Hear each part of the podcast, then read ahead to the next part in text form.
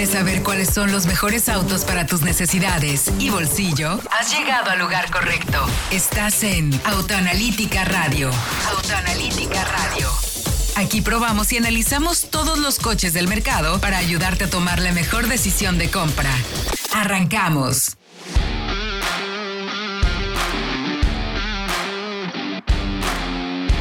Muy buenas noches, bienvenidos al tercer capítulo de la temporada 2023 de Autoanalítica Radio. Los saludo con el gusto de siempre. Héctor Ocampo, transmitido a través del 105.9 de FM aquí en Éxtasis Digital. Y con el gusto de siempre también saludo a mi colega en la mesa de trabajo, al buen Fred Chavo. ¿Cómo te encuentras, mi querido Fredo? ¿Qué tal la semana? Héctor, un gusto estar de nuevo con ustedes por acá, con muchos consejos de compra, con mucha información, con lanzamientos de veras, me da gusto, después de los años que tuvimos en la industria, que pues muy calladitos, muy, muy en silencio, tener tanta, tanta información. Sí, hay muchísimas cosas. Hoy va a ser un programa donde vamos a tener pruebas de manejo, lanzamientos, consejos, como dice Fred, y les vamos a decir cuáles son los mejores sedanes que puede comprar por 400 mil pesos. Un análisis detallado, profundo, bien hecho, para que usted tenga la información correcta y tome la decisión correcta, ya sea que se compre el que la relación costo-beneficio le haga más clic, o de los cuatro diga, bueno, pues este es el que más me gusta, o siempre sencillamente diga, no me estoy de acuerdo con ninguno de estos, pero ya sé que estos no quiero. O sea, la información, por supuesto que le va a funcionar. Le voy a recordar nuestras líneas de contacto, arroba autoanalítica MX, ahí es donde pueden contarnos a través de todas las plataformas de redes sociales para que vaya y conozca los productos de lo que estamos hablando nuestra página de internet www.autoanalítica.com.mx y nuestro canal de YouTube también nos puede encontrar en Autoanalítica. E incluso si quiere escuchar este programa después, porque ahorita eh, se va a meter a una cena, o tiene que dormir a la niña, o simple y sencillamente está por entrar al cine, pero quiere seguir escuchando, le invitamos a que vaya al podcast de Autoanalítica, donde también puede encontrar todos estos y más contenidos de audio orientados para ayudarles a tomar buenas decisiones de compra. Dicho todo eso, mi querido Fredo, ¿qué te parece si arrancamos que en esta semana se presentó finalmente, aunque a medias, ¿eh? Déjame decirte que fue a medias, el Chevrolet Aveo. Habíamos hablado ya mucho de eso, Fredo, había mucha información de cómo se iba a renovar, es una generación completamente nueva. Sí, es que en diciembre Héctor presentó General Motors, Chevrolet, las primeras imágenes del el Aveo Hatchback, que la primera vez que se vende esa carrocería con este con el Aveo en México. Ya sabíamos que iba a haber un sedán también, porque ya lo habíamos encontrado por ahí en pruebas, sobre todo mucho por el Estado de México, la parte de Toluca, que tiene su centro de desarrollo. Y lo que presentaron eh, estos días fue precisamente esa versión sedán, ya oficialmente la, la confirmaron para México, y las versiones a las que se van a vender tanto el sedán como el hatchback con mecánicas y equipamiento, pero nos faltan los precios. Nos faltó un poquito más de equipo, que, que me confirmaran equipamiento. A ver, hay, datos que faltan. Sin embargo, es importante irlo mencionando porque es un coche significativo para el mercado. Es una generación completamente nueva. Es un coche que, de acuerdo con la información que me dieron los ejecutivos de la marca, es un auto que se sentaron a negociar con sus contrapartes de China. En este caso, recordemos que eh, la sociedad que tiene General Motors es SAIC GM Guling. Esa es una empresa que tienen en China donde desarrollan muchos productos se sentaron con ellos, platicaron, dijeron, queremos un auto de estas características para el mercado mexicano y de pasada también para algunos mercados de, Centro y Sudamérica. ¿Qué onda? ¿Te avientas o no te avientas? Dijeron, sí, sí, yo te lo fabrico. Lo que nos dicen los ejecutivos es que se sentaron, vieron el desarrollo, pidieron estas características. Gullin se, vaya, se comprometió a fabricarlo como General Motors de México quería y luego esos autos a los que se refiere Fred, que llegamos a ver en la zona donde nosotros también hacemos pruebas, son vehículos puestos a punto por el Departamento de Ingeniería de General Motors. Hace muchos, muchos años yo llegué a ir al centro técnico que tienen ahí en Toluca. Es un centro técnico muy profesional donde ponen a punto muchísimos de los coches, transmisiones, cajas, en fin, todo. Se hace todo para, para poder conocer bien los coches. Y como menciona Fred, ahí se puso a punto, Ahí lo vimos y finalmente se presenta. Son tres versiones, Fredo, tanto para hatch como para el sedán. Hay algo interesante. El auto sí cambia, crece de tamaño, crecen muchas cosas, pero no sabemos los datos. Estuve buscando muchísimo porque la marca todavía no nos dio, pero no hay información de tamaños, pesos, cajuelas. eh, faltan mucha información todavía. Pues es que como dice Sector, no es un modelo que se vende en China y que hayan adaptado para México, sino que es un modelo desde cero, eh, sí fabricado en China y sí con cierto desarrollo en China, pero no se vende allá. Entonces encontrar la información de aquel mercado, como hicimos por ejemplo con el Cavalier en su momento, o con el Aveo anterior, que es el Sail en China, pues no es posible, porque el coche no existe allá. Es, e- e- es tal cual un tema. Entonces, pero bueno, a ver, crece, si es un auto que conforme se ve es mucho más auto, en el buen sentido de la palabra, que el Aveo actual. Eh, De hecho, me dijeron que estos dos modelos van a empezar a venderse todavía mm, en la primavera. Fue la respuesta. Eso puede significar marzo a junio. o sea, más o menos en esas fechas. No hay precios. Sin embargo, me parece, por lo que pudimos platicar con ellos, que es un auto que estaría compitiendo, sí, contra los modelos como el Mirage, el Attitude, pero también, o Nissan V-Drive, por supuesto, Por ejemplo. pero también como las versiones de entrada por precio de un Río, un MG5, por citar solamente algunos, Fred. Entonces, e, e incluso e, el reto que tiene la marca es ver cómo lo va a colocar, porque el Onix arranca en 313 mil, 315 mil pesos, con un motor de 3 cilindros aspirado de 110 caballos. Este Aveo está llegando con un motor de 4 cilindros, 1.5 litros, 95 caballos y 103, arriba de 100 libras-pie.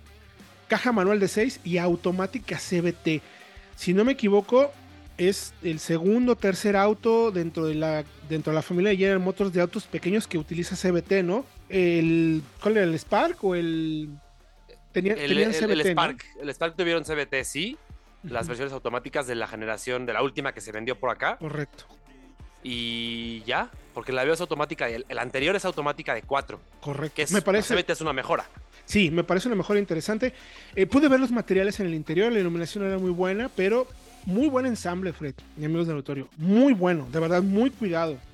Combinación de materiales, todos son plásticos rígidos, pero la marca le echó cariñito. O sea, tenemos una consola con, con unas líneas muy verticales, una pantalla de 8 pulgadas con Android Auto y Apple CarPlay, 6 bolsas de aire, frenos de disco en las cuatro ruedas.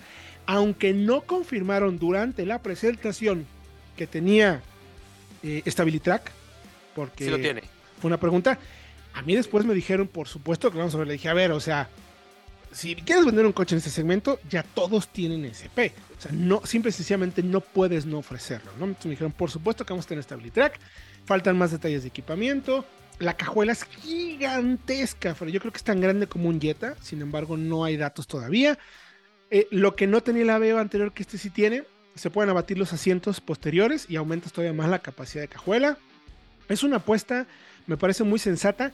Creo que debería de considerarse por lo que vimos y los segmentos, tendría que tener un rango de precios. La versión LS eh, manual, porque hay una versión LS mm, que es Flotillera. flotillera, que no explicaron mucho de eso, que esa no, digamos que no la vas a poder comprar. Bueno, dicen, vamos a ver qué pasa.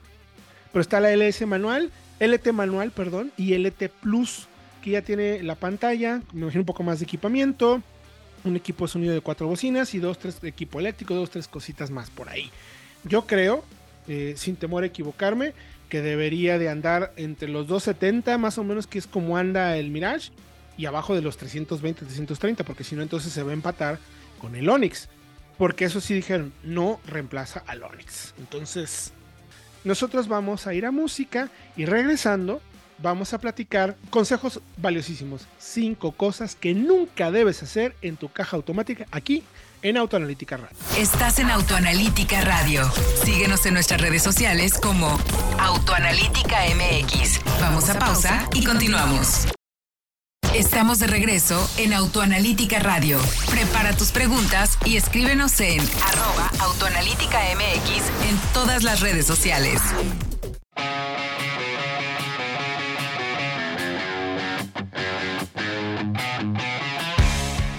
Mazda introduce para el mercado mexicano el concepto Mild Hybrid en su gama de modelos, una tecnología respetuosa con el medio ambiente pues combina los beneficios de un eficiente motor de gasolina que se encarga de manera exclusiva de las tareas de desplazamiento del auto junto con un motor generador integrado que le asiste en el arranque y las funciones de los componentes eléctricos de tu Mazda. El conjunto de ambos sistemas es parte de la visión de sostenibilidad que ofrecemos en Mazda, pues reduce las emisiones contaminantes sin sacrificar las sensaciones de manejo que caracterizan a tu Mazda. Lo mejor es que el sistema eléctrico no necesita conectarse a una fuente de energía, pues se acumula durante las desaceleraciones con los frenos regenerativos. Conoce más de la gama Mile Hybrid en Mazda.mx.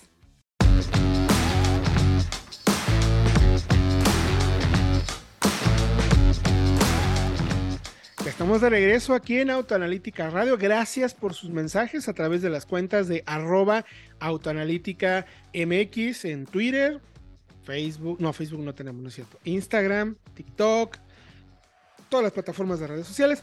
Fredo, ¿cuáles son tus redes sociales para que también te escriban a ti? Héctor, yo estoy en sh-fred en Twitter o Instagram. ¿Cuáles son las tuyas? Ahí pueden escribir en Héctor-Campo en Twitter. Ahí hacemos muchas encuestas, preguntas, vacilamos y contestamos preguntas. Y también nos pueden escribir y encontrar información en Instagram, que es Héctor-Campoe.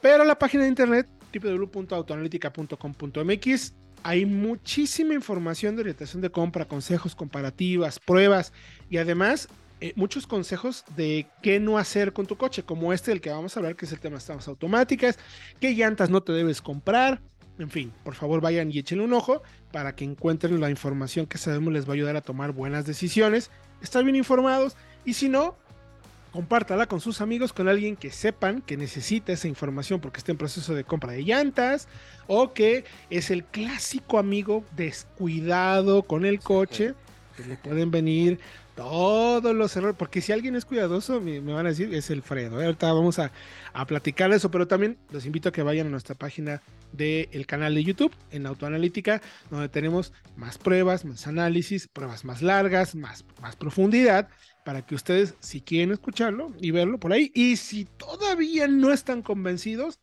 vayan por favor al podcast donde van a poder encontrar estos mismos consejos, el programa y otro tipo de contenidos para que ustedes en el momento en que quieran, los acompañemos con nuestra melodiosa voz y tomen buenas decisiones. Fred, ¿cuánto cuesta reparar una caja automática? Es de las cosas más costosas en un coche, ¿no? De reparar. Sí, híjole, ni empezar por ahí porque son unidades mucho más complejas que una caja manual, por ejemplo. Y por lo tanto, una reparación es mucho más costosa. Depende que haya que repararle, puede, puede ir desde los 15 a 20 mil pesos hasta un reemplazo que en ciertas cajas puede llegar a los 80 o 100 mil pesos. Sí, sí, en, las cajas más complejas, más, más, sí. Bajita, bajita la mano, así que llegas y te dicen, es que sabes que la caja está haciendo esto y es, ah, cómo no, este, sí, cómo no, este vale 80 mil pesos la caja y, y sabe que no tenemos además, ¿eh? entonces aguántenos tres meses. Mira, con un coche que tuvimos aquí en casa anteriormente, por una falta de cuidado de aquí de, uno de mis familiares, no voy a decir que no lo voy a exponer. no expongas eh, a tu hermana, por favor. este, no, no, eso fue muy igual una reparación. Eh, sí, no sabemos. Pero una reparación de el cuerpo de válvulas por dejar que el coche estuviera en parking y cayera el peso sobre el auto en 16 mil pesos. Sencillita. Y, fue leve. Y fue leve, y nos fue bien. Ajá. Ah, pues, ¿qué crees, mi querido Fredo? Para todos aquellos que nos están escuchando y que dicen, ay, ¿a poco sí? Aquí tenemos cinco cosas que nunca debes hacer con tu caja automática. Empezamos. Ah, bueno, existen varias cajas, para empezar, ¿no? Expliquemos de qué se trata. ¿Cuántas cajas automáticas existen hoy en día en el mercado? A ver, hay las automáticas regulares, que son el convertidor de torque tradicional, del de siempre. Están las CBT, que son las continuamente variables que son unas cajas automáticas que cambian por ti, pero no tienen engranes como tal, sino que funciona con dos conos, una banda, y entre esa banda y los conos varían la relación con el motor, y las doble embrague, que son tal cual eh, físicamente una caja manual, pero robotizada, para que tú no tengas que cambiar de velocidad y sea automática. E, esa de CBT, para que le quede más claro, hay cada vez son más populares. Hay muchísimos coches que las tienen en el mercado y tiene que ver con que son eh, transmisiones muy, muy, muy sencillas eh, compactas, de cierto modo baratas, y muy orientadas también al, al tema del consumo. Son como las, las cajas de las motonetas, así, eh, hagan de cuenta. Obviamente han mejorado muchísimo, son muy eficientes, cada vez mejores. Ahora, ¿cuáles son los primeros errores que tenemos? ¿Qué no hay que hacer, mi querido Primer punto. A ver, el- el- me parece el más sencillo. No use neutral cuando el auto está circulando. No tiene ningún caso. Muchos lo hacen porque creen que pasando de drive a neutral mejora el consumo, cuando en realidad es lo opuesto. Eh, sí. Totalmente falso. Sí. Los autos modernos pueden reducir o cortar el suministro de combustible al motor cuando el auto, digamos, se mueve con inercia. Entonces, si pones neutral, mandas el auto a ralentí y gastas más combustible. No, y, además, a ver, si hay una situación de emergencia Una aceleración. en donde sí. tienes que esquivar y acelerar, que es lo tipo para evitar un accidente.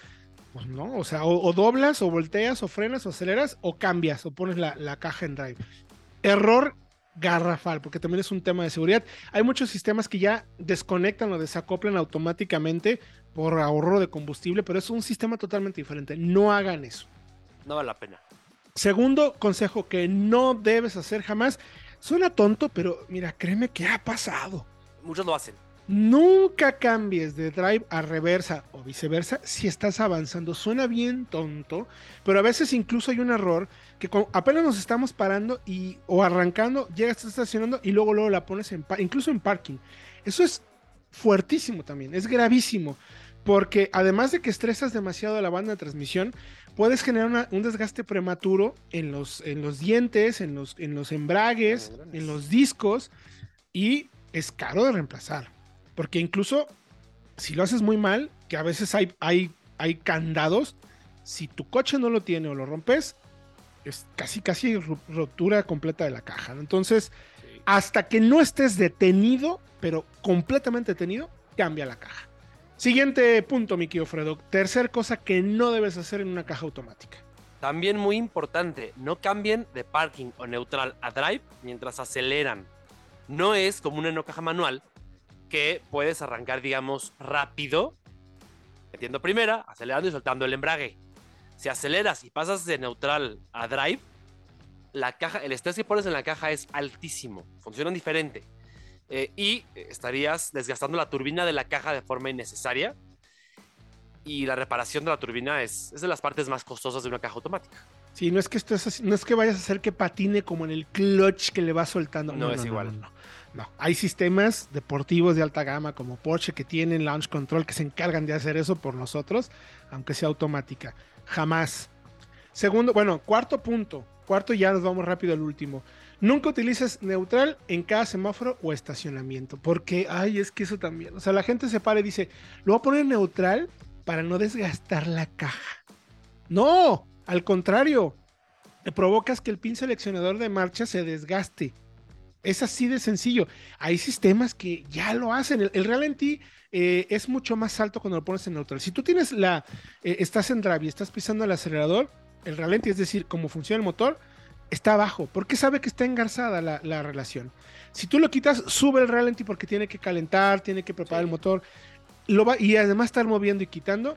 Las cajas automáticas lo hacen de manera automática Por eso no te sientas que eres tú. O sea, no, para nada. Y el último punto tiene que ver con el error que pasó en tu casa, mi querido Fredo. Exactamente. No coloques la palanca en parking hasta que el auto esté completamente detenido. Muchas veces nos dan la prisa y llegamos con la prisa a la chamba y nos estacionamos y, y- y no, no estamos todavía ni llegando al lugar y ya cambiamos a parking para bajarnos de volada. No lo hagan así. Que el auto se detenga completamente y luego ponen parking y que el peso del auto caiga siempre sobre del freno de mano. Es decir, Eso. primero pon neutral, luego pon el freno de mano, suelta el freno de pie para que el, peso caiga el freno de mano y luego pone neutral como una protección adicional para que el auto no se mueva. Exactamente. Llegas, te paras, puedes poner incluso, hoy sí recomendamos poner neutral, freno de mano o freno eléctrico y luego el parking. Cuando el auto ya descansó sobre el freno, después pon la caja, porque si no, todo el peso del coche se va a la caja y para eso existe el freno de mano. Todos estos consejos y más los pueden encontrar en autoanalítica.com.mx. Nosotros vamos a música, calentando el fin de semana y regresamos con más aquí en Autoanalítica Radio. Vamos a recargar gasolina y regresamos con los mejores análisis para que hagas la mejor compra. Estás en Autoanalítica Radio. Estás en Autoanalítica Radio. Síguenos en nuestras redes sociales como Autoanalítica MX. Continuamos con los mejores análisis. La oferta de la marca Chirey se compone de cuatro diferentes SUVs para cubrir las necesidades de movilidad de las familias mexicanas. Tigo 4 Pro, Tigo 7 Pro, Tigo 8 Pro y Tigo 8 Pro Max llegan con mecánicas turbo con los datos de potencia más altos en cada uno de sus segmentos, junto con una completa oferta tecnológica con pantallas táctiles de hasta 12.3 pulgadas, asistentes virtuales que obedecen a comandos de voz, cajas eficientes CBT o de sabor deportivo de doble embrague, destacando además suites completas de sistemas de asistencia a la conducción en todas las opciones, poniendo la seguridad como una de las prioridades de la marca. Pide una prueba de manejo y conócelas en tu distribuidor más cercano. Más información en chirei.mx. ¿Quieres saber cuáles son los mejores autos del mercado? Vamos con el análisis de la semana.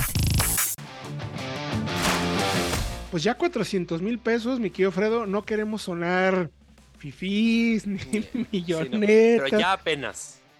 Híjole, el otro día me escribía un cuate porque eh, puse lo del análisis que hicimos la semana pasada o hace dos semanas sobre los de 300 mil pesos y me dice, hoy no tienes algo de 150 mil. Digo, es una moto. o sea, Sí.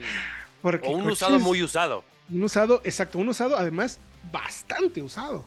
Sí. Porque, ah, cómo se han apreciado los usados, ¿eh? O sea, si quieres vender, por ahí alguien quería comprarte tu MX5, ¿eh, Fredo? Pero le dije que pues obviamente no estaba en venta. Que en él, no, no está en venta. No, no, no, Eh. que te paguen lo que te paguen.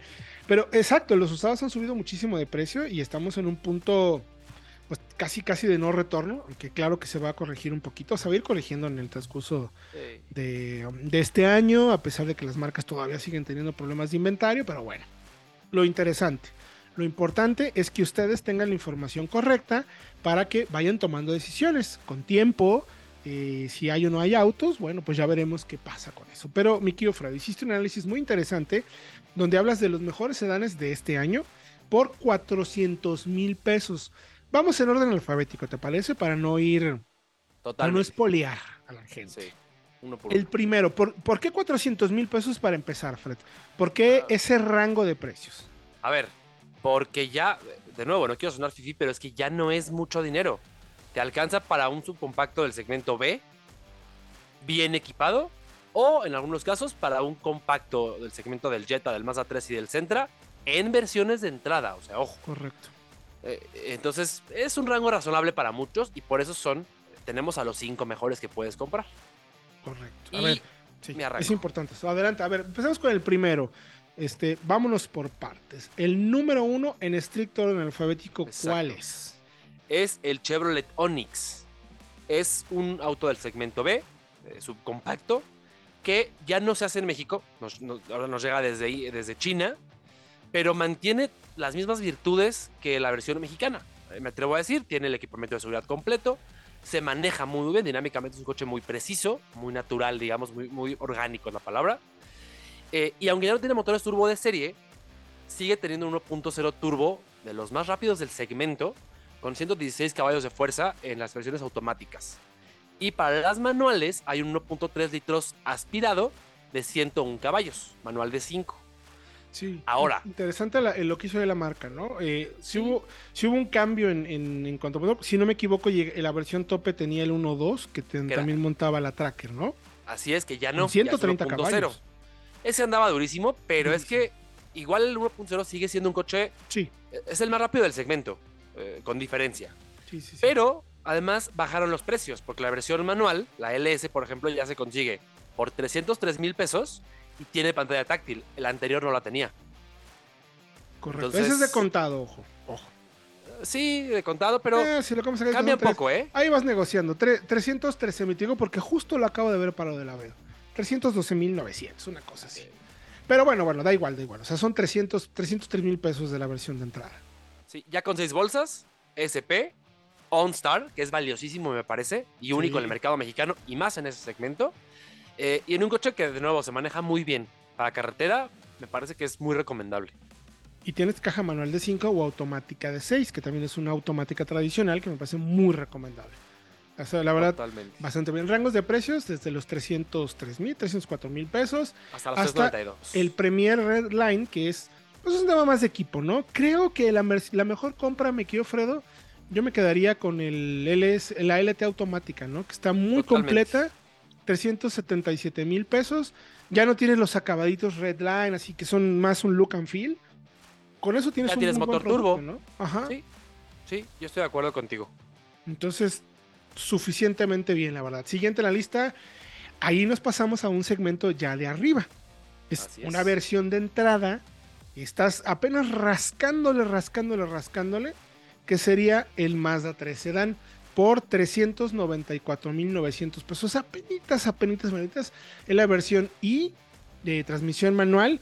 Que ojo, si bien no tienes pues, los acabados en el interior con la piel, los detalles tan bien cuidados que tiene la marca, algunos acentos de cromo que pueden llegar a tener, el negro piano en muchos detalles, que son cosas que lo hacen lucir muy bonito cuando estamos hablando de las versiones tope, ya por ejemplo Grand Touring, Signature, si sigues teniendo todo lo que es valioso para nosotros, que es dos huesitos, lo de abajo, plataforma. Recuerden que son, eh, lo que es importante ver en estos coches es qué tan globales son los autos. Porque entonces, si es global, si es una plataforma global, pues es como las marcas premium.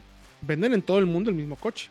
Lo mismo pasa, por ejemplo, con el Mazda 3, que es un coche global, que se vende prácticamente en todo el mundo con las características. Eh, el motor de la versión A-Sport es el eh, 2.0 el Mile Hybrid, do, perdón, 2.5 el de entrada, tienes toda la razón. 186 caballos, 186 libras pie, caja automática de 6.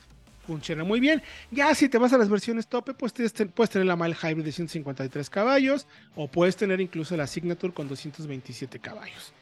Destacable, eh, tiene hasta 7 bolsas de aire, rines de aluminio, pantalla de 8.8 pulgadas con auto Apple CarPlay, faros de LED, volante forrado en cuero. La verdad es que estás accediendo a uno de los coches también más potentes del segmento, incluso siendo la versión de entrada. Sí. Pero vámonos con el Nissan Versa y se nos estamos comiendo el tiempo porque somos. Sí, a ver, vámonos rápido. Recién renovado, nuevo frente, nuevo, nueva apariencia. El nuevo Versa eh, tiene precios que van desde los 300, 3.900, como el Onix, hasta los 386,900. Eh, motor 1.6 no cambió, 118 caballos de fuerza, caja manual de 5 o automática CBT. Y valioso, eh, puede tener, eh, tiene de serie 6 bolsas de aire y SP, pero puede tener incluso asistentes de conducción avanzados en las versiones tope, en la Exclusive y en la Platinum. Entonces, interesante. Sí. No será el más rápido, pero es un coche muy completo, muy redondo, me atrevo a decir. Y sobre todo, además, súper confiable. La gente sabe lo que está comprando, no falla, hace todo bien. Digamos, no es el más destacado en calidad de materiales, no es el más amplio como lo era antes, pero vaya, eso es muy valioso. Tiene, todo, tiene equipamiento de seguridad que no encuentras en el segmento en ese precio. Aunque está el Yaris. Que es la siguiente. Ese es el siguiente modelo que la verdad tiene una actualización interesante. Motor 1.5 litros, 200, 102 caballos, perdón. Caja manual de 5 automática CBT. Ya lo tuvimos para prueba. Por favor, vaya a autoanalítica.com.mx. Ahí tenemos la prueba y en el video. Desde la versión más barata, que vale 298 mil pesos, tienes 6 bolsas de aire, SP, pantalla táctil de 8 pulgadas, faros billet y cámara de reversa. Ya si te quieres con toda la farmacia, me parece muy buen precio. Está la versión SCBT High donde tienes ya monitor de punto ciego, mantenimiento de carril contrasado, alerta de tráfico posterior, confort como el clima automático, volante forrado en cuero, control de crucero adaptativo, alerta de colisión frontal, está muy completo. Nada más que no hay. el es punto el es que no hay sí. coches de Toyota. O sea, vale 375 mil pesos, súper completo. Desafortunadamente, no hay coches. Y hay un truco ahí, me parece, mi que me atrevo a mencionarlo los precios de Toyota suelen ser muy atractivos, pero mm, dicen por ahí, y aunque la gente de AMTO han dicho, hay mucho eh, buscando, o dicen, hay muchos rumores, habrá que confirmarlo al 100%, que la compra es obligada a crédito. Eh, sí. Sí, no, vamos a ver, hay que estamos investigando eso. Ustedes cuéntenos, escríbanos en arroba autoanalítica MX en Twitter, en Instagram y en TikTok, a ver si es cierto o no, cómo se los han vendido. Lo que sí sé es que quienes han comprado, porque nos han comentado a través de redes sociales, que se los han entregado rápido y si sí hay planes atractivos, aunque a 72 meses. O sea, con tasas altas. Y con tasas un poquito altas. Entonces, sí, chequen ese detalle nada más, pero bueno, de que es una buena compra por lo que tiene equipamiento y precio, es una muy buena compra. ¿Con cuál cerramos, mi querido Fredo? Con el Volkswagen Jetta, que junto con el Mazda 3 y el Onix son mis favoritos de estos, de estos cinco coches. Eh, también es un compacto como el Mazda 3, pero por menos de 400 mil pesos puede ser una versión de entrada.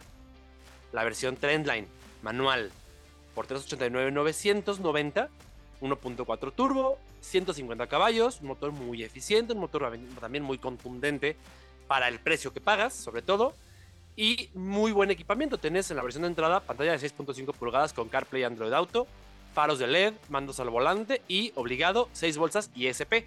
Por 410 mil, arribita del límite que, que, impusimos, te da para el Trendline Tiptronic. Si es lo que quieres, automático, mismo equipo, mismo motor. Muy interesante. Sí. Eh, sí, creo que junto con el Mazda 3, eh, el rango alto, cercano a los 400, son mis favoritos. Y ya abajo de los 350, me quedo con el Onix. Estoy de acuerdo contigo. Yo me quedaría. Eh, me gusta mucho el Jetta por el motor. La verdad es que me parece una muy buena opción. Pero pues ustedes tendrán la última palabra. Los invitamos a que vayan a autoanalítica.com.mx. Ahí está el análisis, véanlo a detalle y decidan cuál consideran que es la mejor compra para ustedes. Vamos a ir un corte y regresando, platicamos sobre el Mazda 2 que tuvimos a prueba. Estás en Autoanalítica Radio. Síguenos en nuestras redes sociales como Autoanalítica MX. Vamos a pausa y continuamos. Estamos de regreso en Autoanalítica Radio. Prepara tus preguntas y escríbenos en arroba Autoanalítica MX en todas las redes sociales. ¿Quieres saber qué auto comprar? Vamos con la prueba de la semana.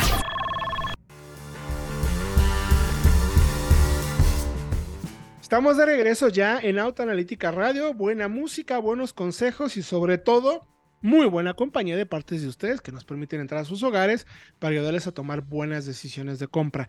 Voy a insistir mucho en nuestras redes sociales para que nos escriba y nos cuente qué necesidades tiene de información para ayudarlos a tomar buenas decisiones, qué quieren saber, qué dudas tienen sobre el mundo de los autos, pero también vayan a nuestro podcast, y tenemos mucho contenido adicional de noticias, consejos, pruebas, en fin, un poquito de todo para que estén muy bien informados. Infórmese y tome las decisiones correctas, pero además, déjeme decirle que no solo son pruebas estáticas. Nosotros hacemos pruebas reales de los coches, los sacamos a autopista, les hacemos frenadas, aceleraciones, recuperaciones, consumos y analizamos muy bien cómo se coloca el auto en el segmento para ayudarle a tomar buenas decisiones, porque aunque Autoanalítica tiene apenas con ustedes un tercer capítulo y estamos prácticamente iniciando con el medio, pues Freddy y yo tenemos ya eh, acumulados entre los dos más de 30 años de periodismo automotriz, Híjole. 34 años ya, mi querido Fredo. Yo voy para 9. Tú vas para 9, fíjate ya, entonces vamos a cumplir casi 35 años. 35 años. Tú tienes 25. Sí, yo estoy cumpliendo 25 años como periodista, Wow. hemos probado cualquier cantidad de autos, así es que si le decimos, como decía mi abuelita, que la burra es parda, es porque tengo los pelos de la burra en la mano. Sabemos qué probar y qué decirle, así es que denos una oportunidad de entrar a sus hogares, revise nuestros análisis y decida lo que más le conviene. Fredo, tuviste a prueba el Mazda 2, pero la versión MHEV Carbon Edition. ¿Qué es eso? ¿Con qué se come? ¿De qué A se ver. trata? A ver, explícanos por favor para entender qué tiene en particular este auto. A ver, primero lo de MHEV. Es un Mild Hybrid Electric Vehicle, es decir, un microhíbrido eléctrico. Vehículo microhíbrido eléctrico. ¿Que, ¿Qué es? Es un pequeño motor eléctrico que se incorpora en eh, en el- el motor de combustión del auto, que reemplaza al alternador y que puede dar potencia al motor, sobre todo para arrancar, para reducir el, gasto de energía en el arranque, rompiendo la inercia, que es cuando el motor necesita precisamente más energía y por tanto gasta más gasolina. Eh, es la forma además de ahorrar combustible y también sirve para darle energía a los accesorios, es decir, al radio, al aire, a las luces, a los vidrios y así deja que el motor trabaje por cuenta propia y es más eficiente. Además, estos mild hybrids de Mazda tienen la tecnología de Diagonal Vortex Combustion, que es una tecnología que acelera el flujo de aire en el cilindro, no voy a ser muy técnico, para que la combustión sea más limpia y más eficiente. Es, es- esa es el- la base de todo. Es importante mencionar que no es un híbrido tradicional como lo conocemos. No esperen que el auto se mueva de manera eléctrica, que varios kilómetros. No, no, no, no, no. Es una asistencia, como bien menciona Fred.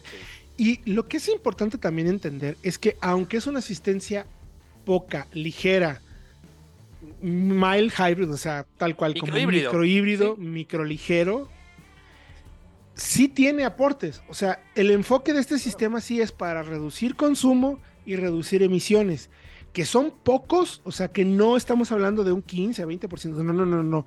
Estamos hablando de porcentajes de 1, 2%, 3%, dependiendo de las condiciones, pero a la larga terminan sumando. Por ejemplo, estás en muchísimo tráfico, estás parado en el tráfico todo el tiempo. Gracias a este sistema, el Start Stop puede durar más tiempo, puedes tener más tiempo el coche apagado sin que eso afecte el desempeño del aire acondicionado, el equipo de sonido, las luces. Son pequeñas mejoras que suman en varios apartados y eso permite que tengas pues ese porcentaje, 3%, 2% de mejor consumo, eh, aceleres unos segundos menos o menos de medio segundo más rápido que el modelo normal. O sea, son pequeñas mejoras y creemos que sí vale la pena. El tema es que hay que entenderlo bien. Sí. Hicimos el análisis. Perdón, amigos periodistas que dicen, no, no, no, hay que entenderlo bien. Calma porque es el análisis sector. También eh, el auto no es un híbrido tradicional, pero también cuesta muchísimo menos que un híbrido tradicional, porque el híbrido, eh, digamos, regular más barato del mercado es el Corolla y está ya en torno a los 500 mil pesos. El Mazda 2 Mild Hybrid con todo el equipamiento cuesta 364,900. es mucho más accesible también. Entonces, unas cosas por otras. Correcto. Esta versión Carbon Edition tiene todo el equipamiento ya de de confort y de seguridad. A ver, de serie todos los Mazda 2 tienen 6 bolsas y ESP, vital. Pero este Carbon Edition, que eh, agrega ya eh, asistentes, asistentes avanzados de conducción. Ya tenemos un freno de emergencia con alerta de colisión frontal, muy efectivo, no es muy... Eh, me encanta que no es paranoico, pero sí sirve. Sí, sí, me fascina. Tiene también alerta de abandono de carril, muy útil. Si estás cansado, no manejen nunca cansados. Pero si estás cansado y estás como ya en el o Estás viendo el teléfono, que luego también, sabemos que te distraes con eso. Nos pasa, sí. Eh, el auto te alerta para que vuelvas a tu carril. No es intrusivo, no te mueve el volante que dices, ¿qué está pasando? Pero sí te puede evitar un accidente, que ese es creo el fin de estas alertas avanzadas de Eso, eso, es más que suficiente. También tiene el, el head-up display, esa pantallita que funciona muy bien, que te ayuda a mantener la, vista en el camino eh, sin que pierdas información. De esos detallitos que tiene Mazda, ¿no? También tiene asientos calefactables, si no me equivoco, Fredo. Sí, en esta versión, asientos de cuero con alcántara. Me gusta mucho el tacto de los asientos. Tiene este acento también en cuero en el tablero. Me gusta mucho, Héctor, la calidad de los materiales en general.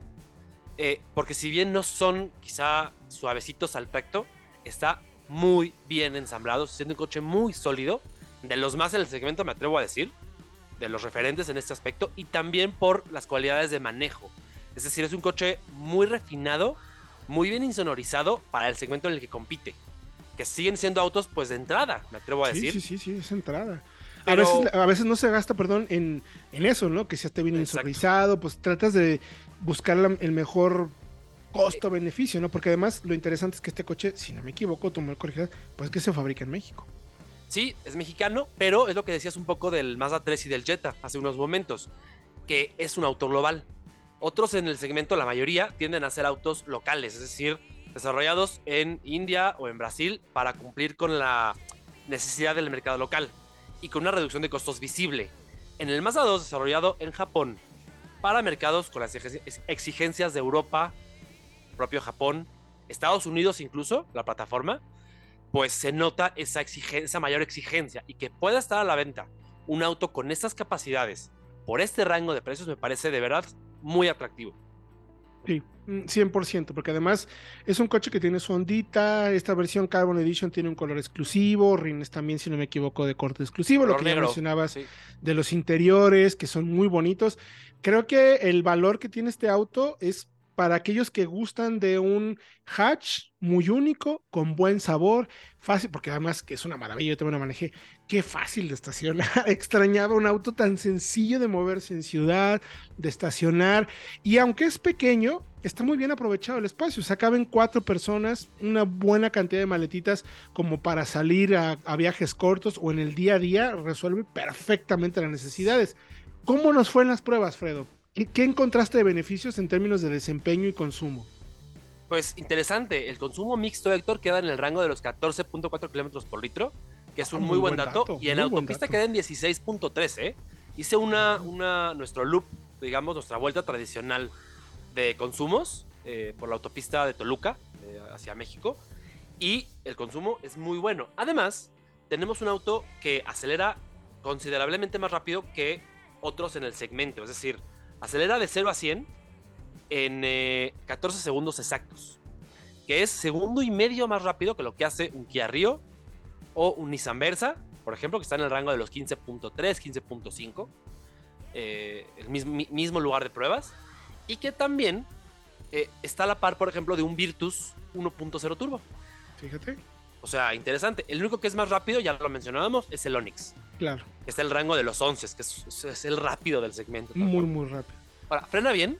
Me gusta mucho, 41.4 metros en el promedio del segmento, pero con buena mordida y poca fatiga. Es decir, después de tres repeticiones hay consistencia en el ejercicio. Y recupera de 80 a 120 como si fueras a adelantar una autopista, por ejemplo, es una maniobra que simula eso en 10.5 segundos. Buen dato. Muy buen dato también. ¿Y de consumos cómo te fue? Ah, ya me mencionaste los consumos. Eh, mencionamos los consumos. este, Ay, el, ubicado y unos cuates. pero bien, en general, a ver, es microhíbrido, pero sí está por arriba de la media del segmento en consumos. Vaya, más bien, por abajo. Por abajo. O sea, me refiero mejor en consumos que la media. Entonces, creo que ahí tiene sentido el sistema mild hybrid. Sí, totalmente. Es cuando le encuentras ese sentido. ¿Ven ese pequeño detalle al que me refiero? O sea, esos pequeñísimos detallitos te ayudan a mejorar, sí, mucho. No es una versión deportiva, no es un híbrido tradicional, pero tiene esos pequeños acentitos que sí ayudan. Y a lo mejor no te das cuenta mucho. Ya cuando nosotros que lo medimos, que tenemos el dato objetivo, te lo podemos decir. Ese es el punto. Repíteme cuánto cuesta, me quiero Fredo. Eh, 364-900 esta versión Carbon Edition, pero el sistema microhíbrido se tiene desde 344-900 ah, en la y-Grand Touring. Fíjate, muy buena opción, sobre todo que en ese segmento con Río eh, en particular anda por ahí de precio, pero no tiene esas asistencias a la conducción. Entonces, ya usted tomará la mejor decisión de compra. Los invitamos a que vayan a autoanalítica.com.mx, ahí van a poder checar todos los detalles de la prueba. El video también ya está por salir, este, espero que esté esta semana, una mano, porque ay, cómo hemos andado a trabajo, pero bueno. Esta semana está el video, eso es un hecho. no le puedo decir cuándo, pero ya está. y mi querido Fredo, te agradezco mucho eh, los comentarios del programa de hoy y que estuvimos transmitiendo a través del 105.9 de FM aquí en Éxtasis Digital. Gracias a ti y nos escuchamos el próximo jueves, misma hora, mismo canal. Correcto, nos escuchamos el próximo jueves. Yo soy Héctor Campo, esto fue Autoanalítica Radio. Hasta la próxima. Esto fue Autoanalítica Radio. Autoanalítica Radio. La red de contenidos más completa a tu servicio para que tomes la mejor decisión de compra. Te esperamos todos los jueves en punto de las 8 pm y visita todos los días nuestro sitio autoanalítica.com.mx.